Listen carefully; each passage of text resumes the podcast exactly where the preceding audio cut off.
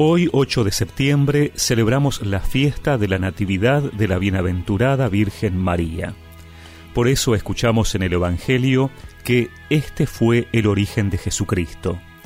María, su madre, estaba comprometida con José, y cuando todavía no habían vivido juntos, concibió un hijo por obra del Espíritu Santo.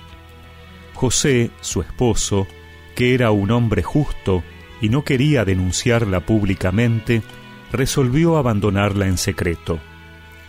Mientras pensaba en esto, el ángel del Señor se le apareció en sueños y le dijo, José, hijo de David, no temas recibir a María, tu esposa, porque lo que ha sido engendrado en ella proviene del Espíritu Santo. Ella dará a luz un hijo, a quien pondrás el nombre de Jesús, porque Él salvará a su pueblo de todos sus pecados. Todo esto sucedió para que se cumpliera lo que el Señor había anunciado por el profeta.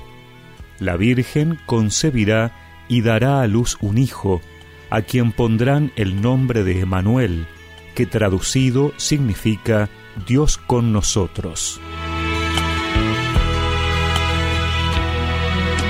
La fiesta de hoy celebra el nacimiento de María, el cumpleaños de la Virgen, que también es celebrada en muchos lugares bajo la advocación de María Niña. Todo lo que sabemos de su nacimiento es legendario y se encuentra en el Evangelio apócrifo de Santiago, según el cual Ana, su madre, se casó con un propietario rural llamado Joaquín Galileo de Nazaret.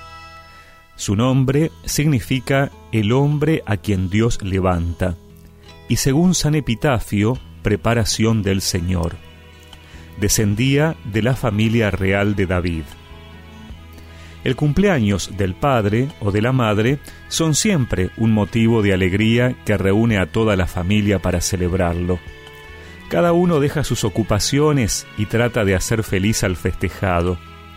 Este signo externo trata de reflejar un sentimiento más profundo, como es la gratitud y el amor.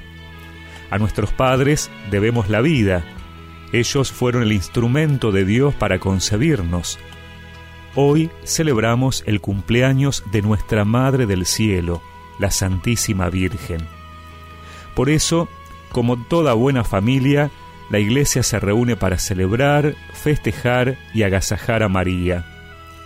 El Evangelio que hemos escuchado nos presenta el modo que fue concebido Jesús. La fe es la virtud que se destaca tanto en María como en su esposo San José.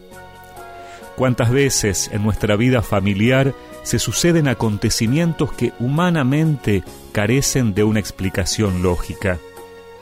¿Cuántas veces en nuestras vidas no vemos claro, nos falta luz, y sin embargo Dios está ahí, como estuvo hace dos mil años en la vida de la Sagrada Familia de Nazaret. Celebrando el cumpleaños de la Virgen María, aprovechemos para renovar nuestra fe. Unámonos en familia en torno a ella y pidámosle que nos ayude a descubrir siempre la mano de Dios en nuestra vida, que al igual que María y José, sepamos confiar en la providencia buscando en todo servir y agradar a Dios.